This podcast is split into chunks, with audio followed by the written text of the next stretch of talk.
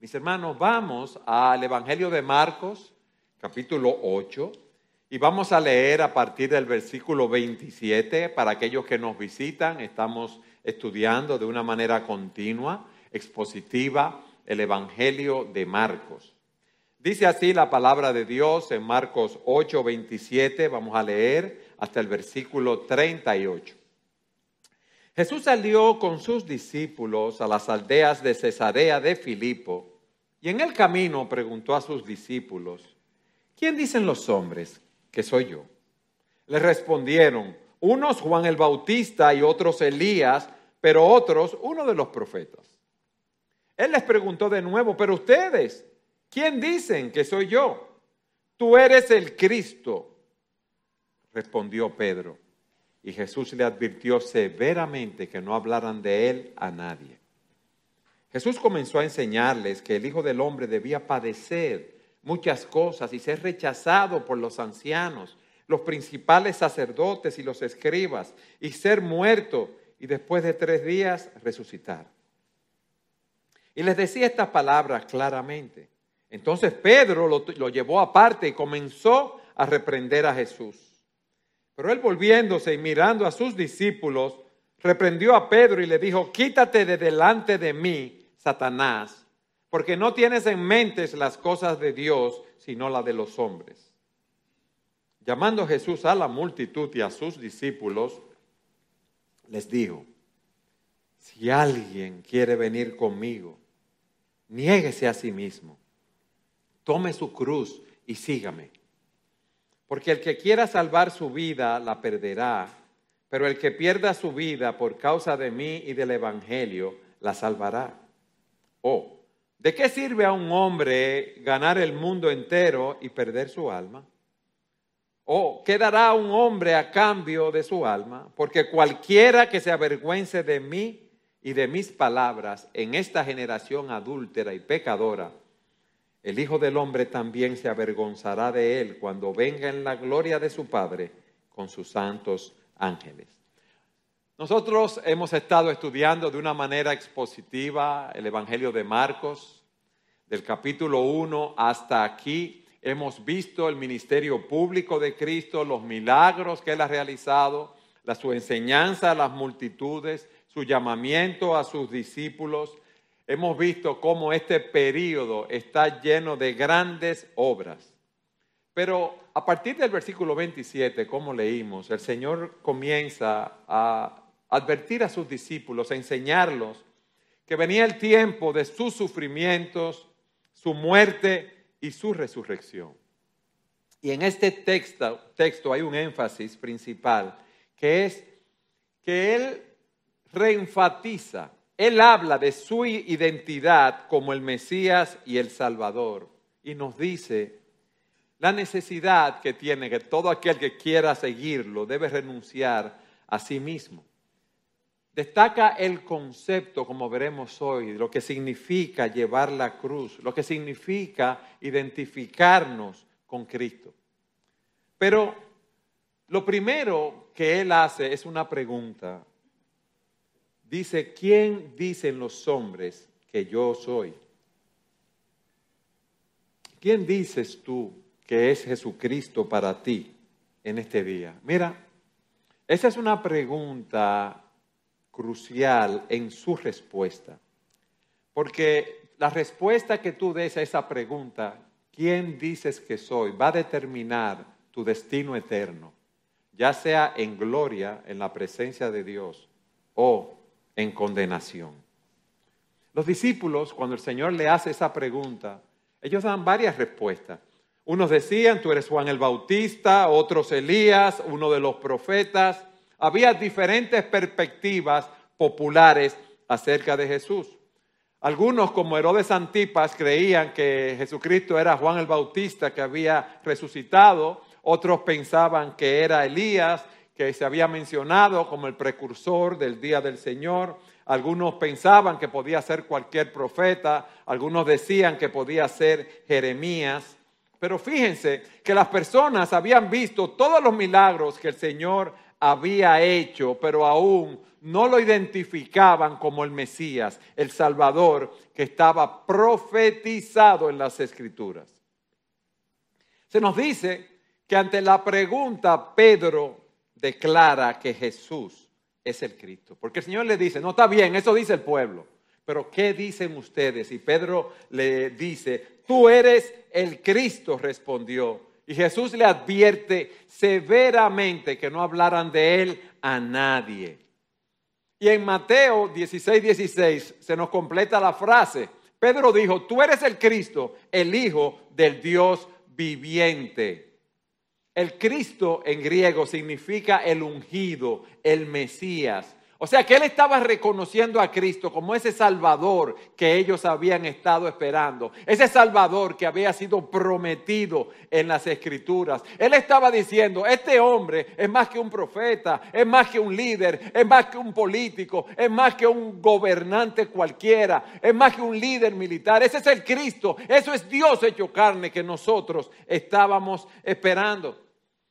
Por eso en Mateo el Señor le dice, bienaventurado eres, Simón, hijo de Jonás, porque esto no te lo reveló ni sangre ni carne, sino mi Padre que está en los cielos. Y el Señor le advierte severamente que no hablara de él a nadie. ¿Por qué? Porque todavía no era su tiempo.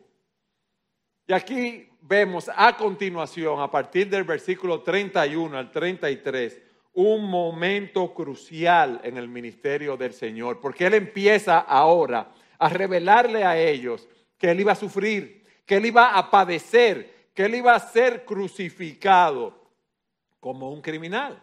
Y eso nos lleva a nuestro segundo punto. El primero que vimos es la identidad de Jesús, que Pedro la confiesa. Pero ahora Jesús predice su sufrimiento y su muerte. Miren lo que dice versículos 31 y 32.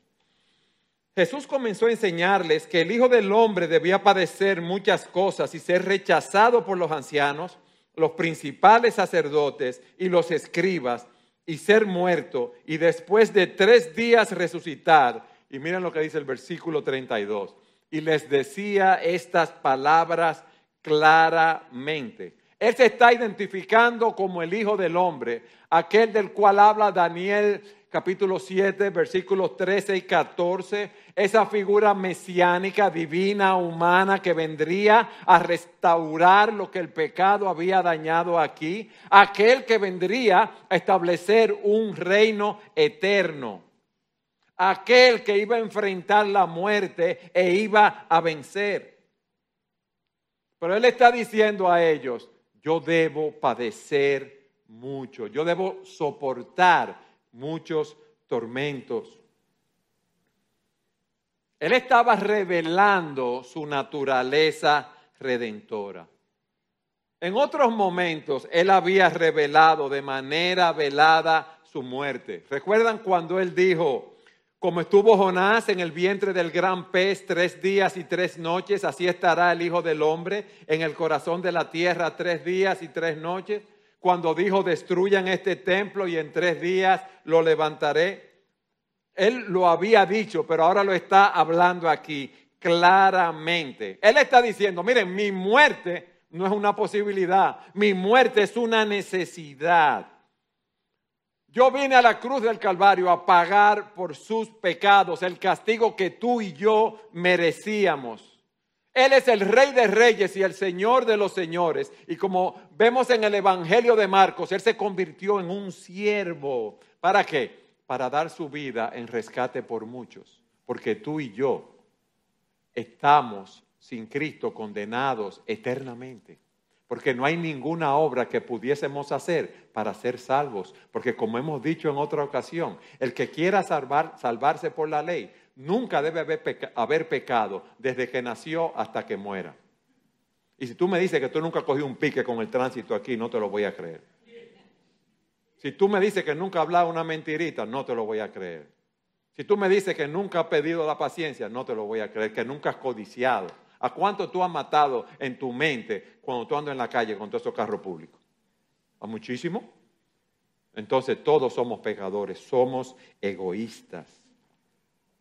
Y había un inocente que tenía que venir y morir en lugar de nosotros. Pero eso no termina ahí con su sufrimiento, resurrección y, eh, su, sufrimiento y, muerte, sino que Él resucitó al tercer día, lo que muestra que ese sacrificio que Él hizo fue aprobado por el Padre Celestial. Y ese es el mensaje del Evangelio. Y Él está hablando claramente a los discípulos. Mis amados, la cruz del Calvario no fue un accidente. La cruz del Calvario formó parte del plan de salvación de Dios desde la eternidad. Cristo mismo explica ahí en Marcos, más adelante, su misión, el propósito de su misión. ¿Qué dice él? El Hijo del Hombre no vino para ser servido, sino para qué? Para servir y para dar su vida en rescate por muchos. Está claro su misión, ahí está clarísima esa misión. En Hechos capítulo 4, versículos 27 y 28 dice lo siguiente. Porque en verdad en esta ciudad se unieron tanto Herodes como Poncio Pilato, junto con los gentiles y los pueblos de Israel, contra tu santo siervo Jesús, a quien tú ungiste. Ellos se juntaron todos para matar al Señor y lo mataron, ¿verdad? Por eso no fue chepa ni casualidad. Miren lo que dice ahora.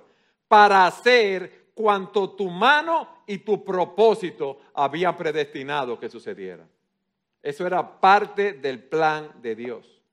Ahora el Señor le está diciendo esto a los discípulos y ellos tenían sus expectativas, pensaban en ese líder militar, ese gran gobernante que vendría como el Mesías a establecer su reino en Israel. Y un Mesías rechazado, eso no estaba en los planes de ellos. No estaba en los planes de ellos. Alguien que iba a morir eh, eh, en una cruz, que iba a tener tal sufrimiento. Mis amados, pero eso estaba profetizado en muchos textos en el Antiguo Testamento. En Isaías se nos dice, pero quiso el Señor quebrantarlo, sometiéndolo a padecimiento. Dice, cuando Él se entregue a sí mismo como ofrenda de expiación. Eso estaba profetizado, que ese siervo vendría por esa razón. Se nos dice ahí mismo en Isaías, porque derramó su alma hasta la muerte y con los transgresores fue contado. Llevó el pecado de muchos e intercedió por los transgresores. Versículo 32, repito, y les decía esta palabra claramente y nos la está diciendo a nosotros hoy claramente. Pero Pedro, que era un personaje impetuoso, miren lo que dice el versículo 32 al final y el 33. Yo me lo imagino esa escena. Entonces Pedro lo llevó aparte y, comenzó a reprender a Jesús. Imagínense el grupo ahí. Señor, pero ¿y cómo va a ser eso? No, pero tú, estás loco, no haga eso así, Señor. Yo me lo imagino. Con su confianza, con su manera de, de reaccionar, con su ímpetu. Porque ahí dice, eso de que lo empezó a reprender, lo estaba reprendiendo como un superior reprende a un inferior. O sea, fíjense, él era un pecador. Cristo era que lo había creado a él. Él había visto los milagros del Señor. Y ahí está él reprendiendo al Señor. En buen dominicano, ¿qué diríamos de Pedro? ¿Es un atrevido? ¿Es un fresco? Sí.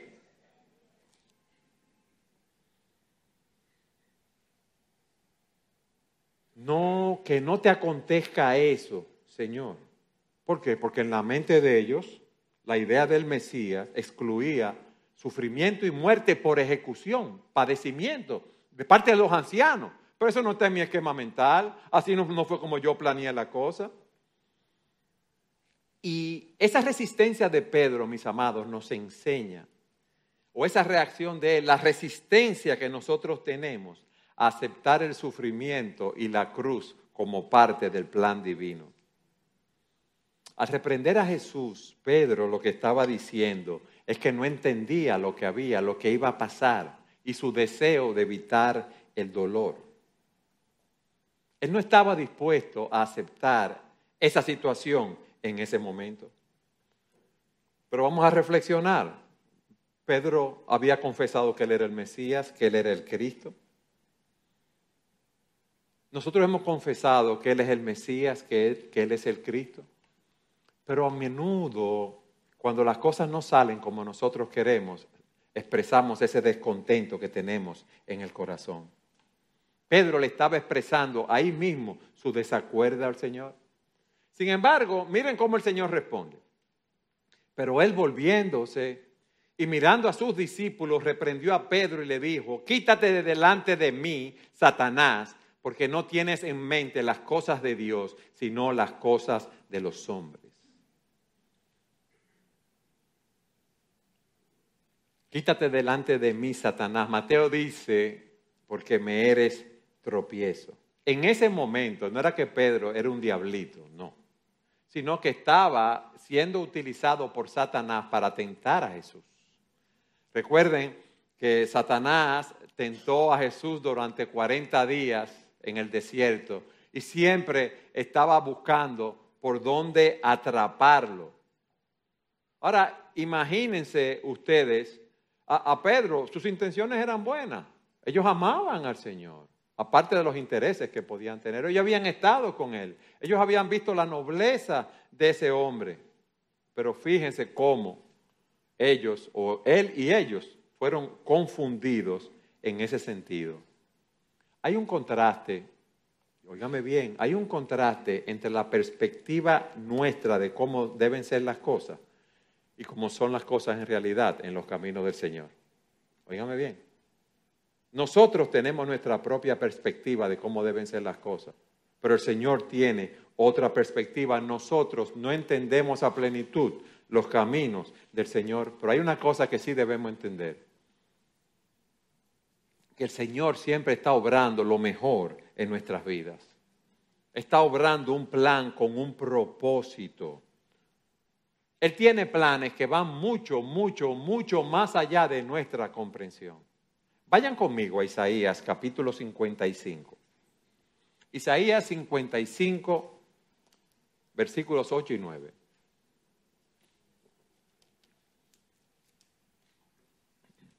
Dice el Señor, porque mis pensamientos no son los pensamientos de ustedes, ni sus caminos son mis caminos, declara el Señor.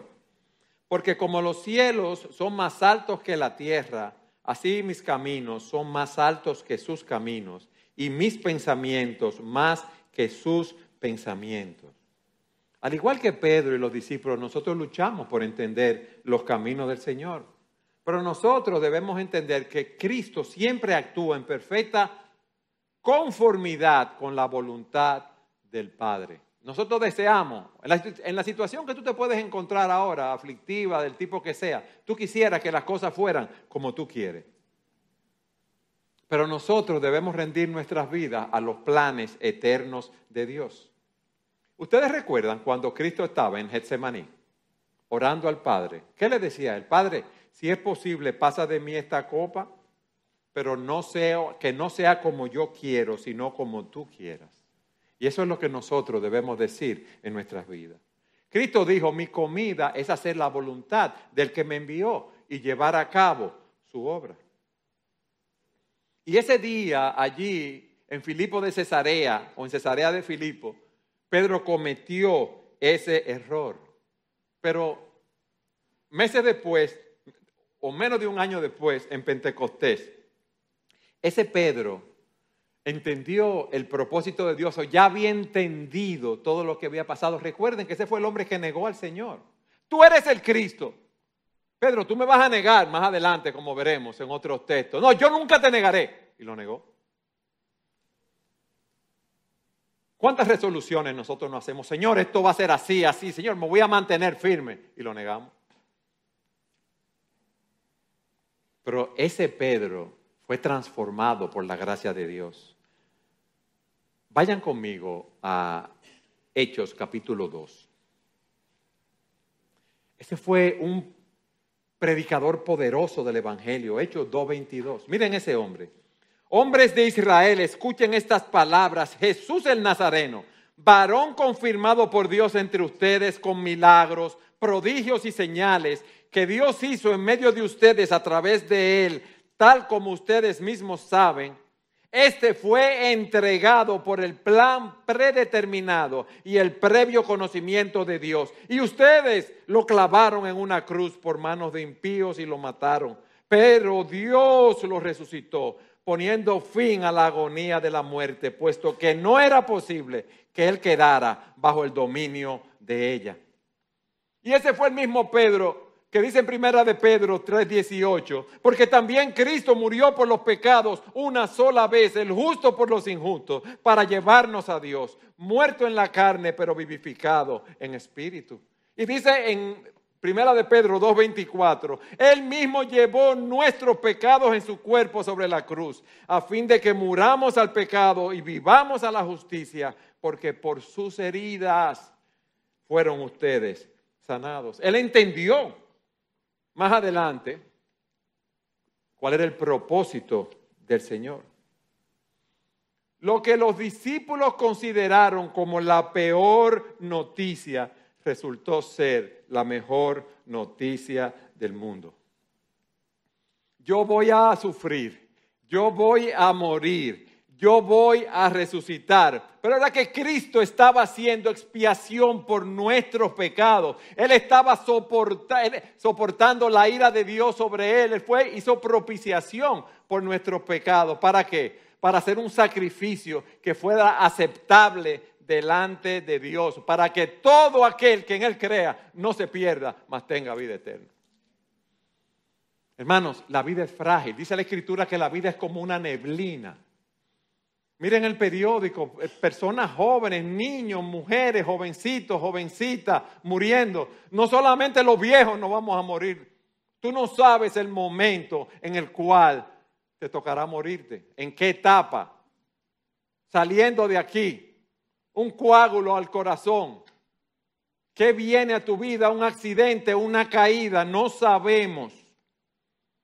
Pero yo sé una cosa que Dios amó de tal manera al mundo que envió a su Hijo unigénito a morir en la cruz del Calvario por nuestro pecado, para que todo aquel que en Él crea no se pierda, mas tenga vida eterna. Y yo he creído en Jesucristo. Para que todo aquel que en Él crea no se pierda, mas tenga vida eterna. Dice el Señor, esta es la voluntad de mi Padre, que todo aquel que ve al Hijo y cree en Él tenga vida eterna y yo mismo lo resucitaré en el día final. Yo me imagino ese momento, si muero en una cama y no en un accidente, que uno pueda meditar, ¿qué va a suceder cuando yo cierre mis ojos aquí? ¿Dónde lo voy a abrir? Yo estoy confiado dónde lo voy a abrir, en la presencia del Señor. Y dice la Escritura que Él enjugará toda lágrima de los ojos de sus escogidos. Yo estoy confiado en eso. ¿Por qué? Porque dice la Escritura que si confiesas con tu boca a Jesús por Señor y crees en tu corazón que Dios lo resucitó de entre los muertos, serás salvo. Porque con el corazón se cree para justicia y con la boca se confiesa para salvación. Yo he creído que al que no conoció pecado, Dios lo hizo pecado por nosotros para que fuésemos hechos justicia de Dios en Él. Yo he creído que Cristo, como dice Pablo, Cristo Jesús vino al mundo para salvar a los pecadores, entre los cuales yo soy el primero. ¿Tú lo crees? ¿Tú lo crees? ¿Quién dicen los hombres que yo soy? No, ¿quién dices tú? Que es el Señor. Porque esta es una pregunta personal. La salvación no viene porque mi esposa sea salvo, porque mi esposo sea salvo, porque mis hijos sean salvos. No, es una decisión individual.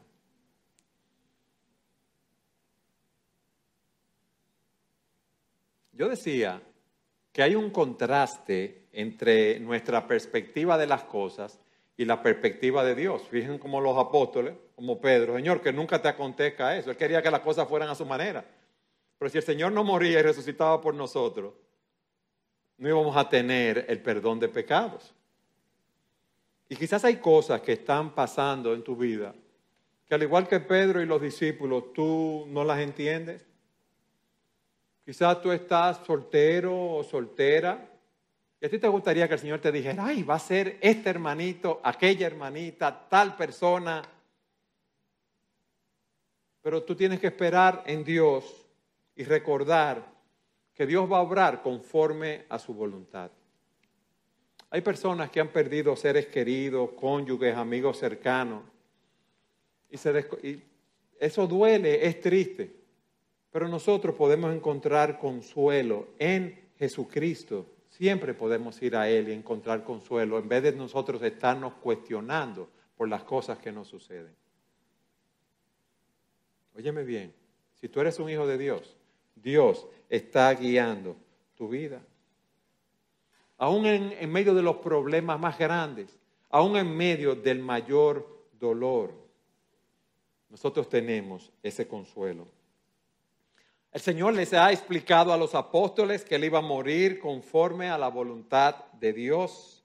Entonces, Él le hace un llamado desafiante y profundo a sus seguidores.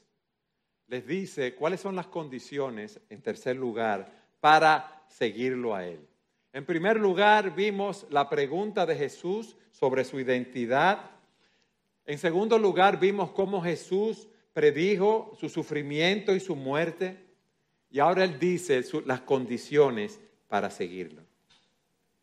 Mira, si tú quieres seguir a Jesús, mira lo que dice el versículo 34. Llamando a la multitud y a sus discípulos les dijo, si alguien quiere venir conmigo, niéguese a sí mismo, tome su cruz y sígame.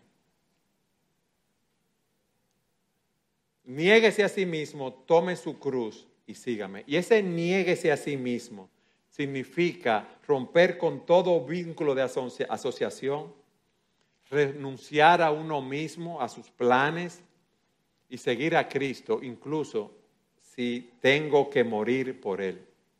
Significa renunciar a mis deseos egoístas, a mis propias ambiciones pecaminosas, a mis intereses personales, de manera que Cristo sea lo primero en mi vida.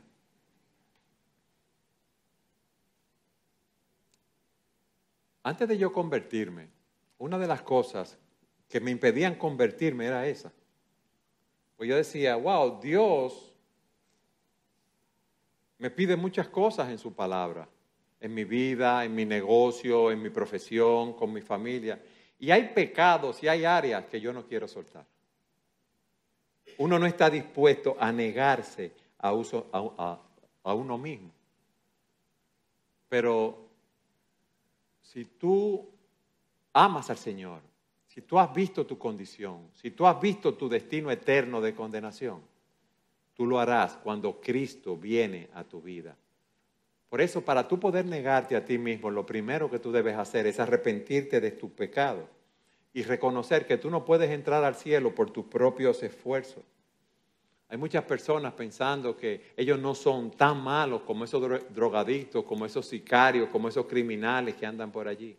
Son como los fariseos, tienen una apariencia externa de piedad, pero por dentro son sepulcros blanqueados.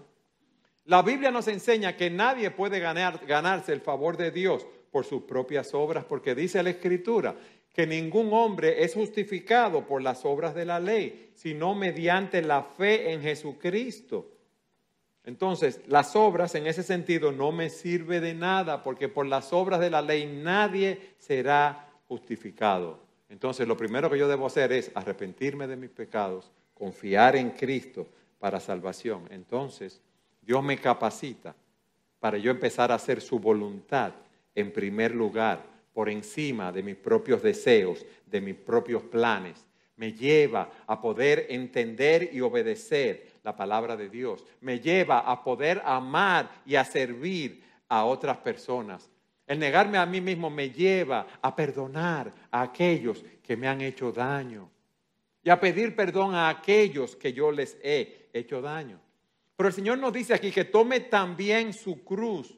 Recuerden que la cruz era un instrumento de muerte, de ejecución brutal que estaba destinado para los peores delincuentes. El Señor nos está diciendo, toma tu cruz. Eso implica sufrimiento, eso implica rechazo, porque si al Señor lo rechazaron, a nosotros también nos van a rechazar. Pero cuando tú te conviertes al Señor, ¿tú sabes lo que sucede? Que tú ves al Señor Jesucristo la obra que Él hizo, su sacrificio y la esperanza del cielo como algo tan valioso que ningún sacrificio personal que tú tengas que hacer es mayor que eso. Y estamos dispuestos a hacer lo que sea. Y hoy Cristo te está diciendo a ti, niégate a ti mismo, toma tu cruz.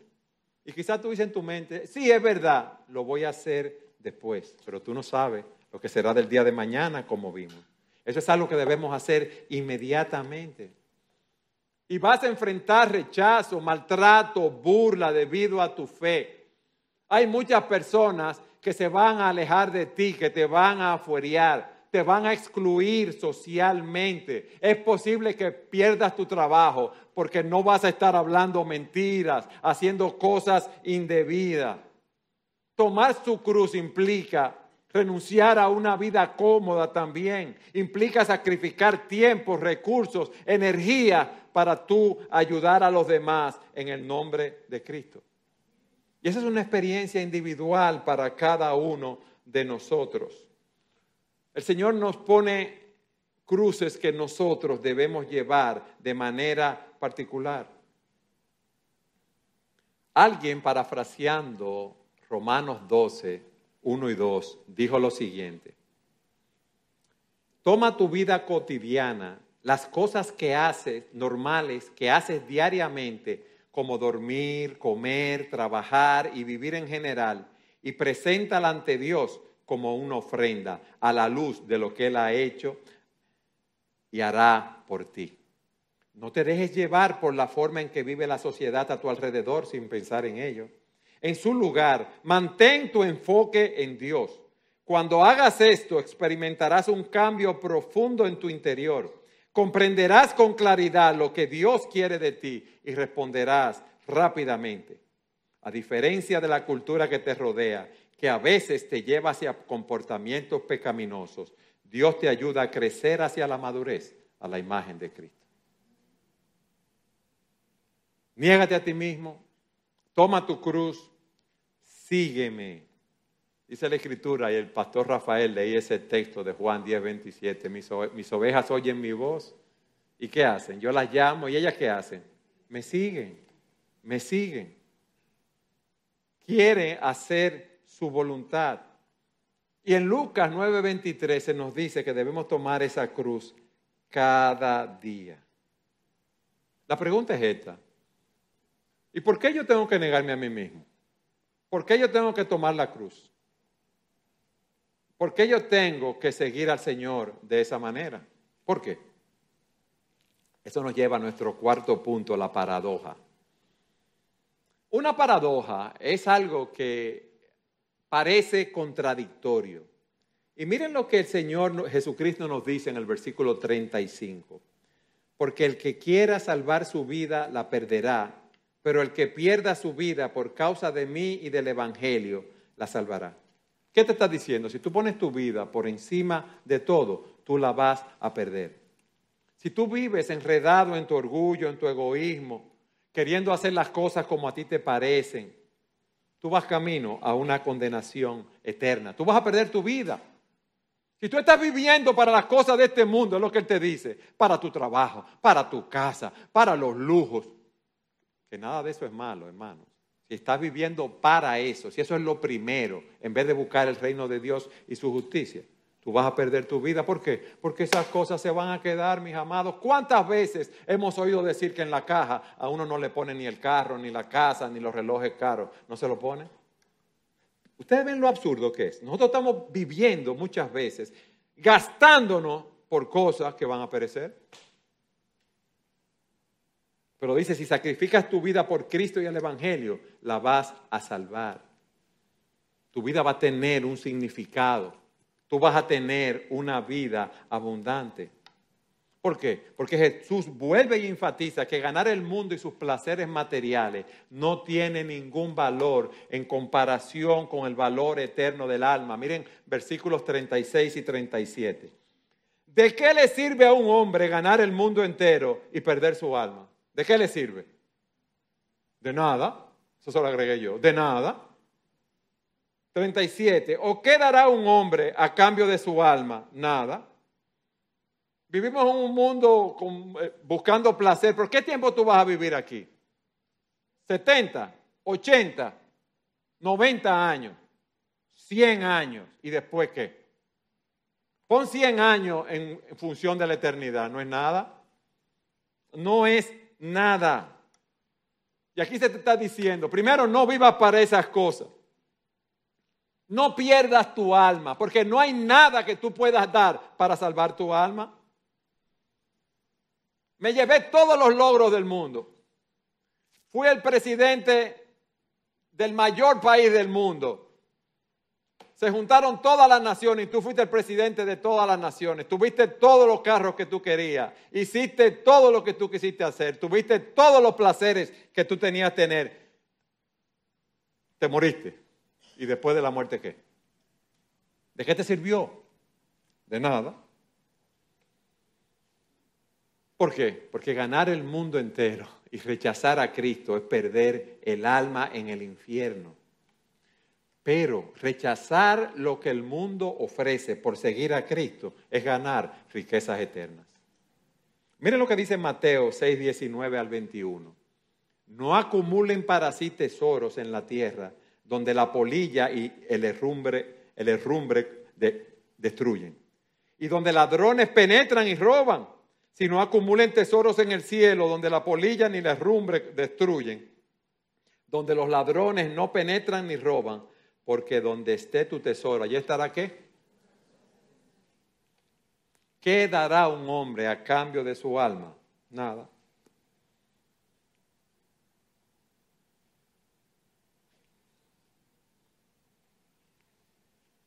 ¿Qué esperanza vas a tener si vives para las cosas de este mundo? Una condenación eterna ninguna. ¿Quién dice los hombres que yo soy? Tú eres el Cristo, el ungido de Dios, el Mesías que estábamos esperando. Hay un solo Dios y un solo mediador entre Dios y los hombres, y ese es Jesucristo. Hay un solo nombre en el cual hay salvación bajo el cielo dado a los hombres. ¿Cuál es ese nombre? Jesucristo. Qué paradoja. Nosotros continuamente estamos tomando decisiones en nuestra vida y lo que está en el mundo comercial, en el mundo de negocios, uno siempre está viendo dónde va a tener beneficios. Todos nosotros lo, hacemos en todas nuestras profesiones. Y Cristo nos dice aquí, pero mira esto, tú me sigues a mí, si tú reconoces tu condición, te arrepientes de tu pecado, confías en mí para salvación, y fruto de esa salvación que yo te he dado por gracia, por la fe en Jesucristo, tú te niegas a ti mismo, tú tomas tu cruz cada día y tú me sigues, tú tienes la vida eterna. Hermano, eso es un negociazo. ¿Por qué? Porque yo voy a estar toda la eternidad en la presencia de Dios en vez de estar toda la eternidad en una condenación eterna. Piénsalo, piénsalo. Pero ya al final, en el versículo 38, Cristo nos hace una advertencia porque cualquiera que se avergüence de mí y de mis palabras, en esta generación adúltera y pecadora, el Hijo del Hombre también se avergonzará de él, cuando venga en la gloria de su Padre con los santos ángeles. Es que si yo me convierto al Señor, yo, voy a perder mis amigos.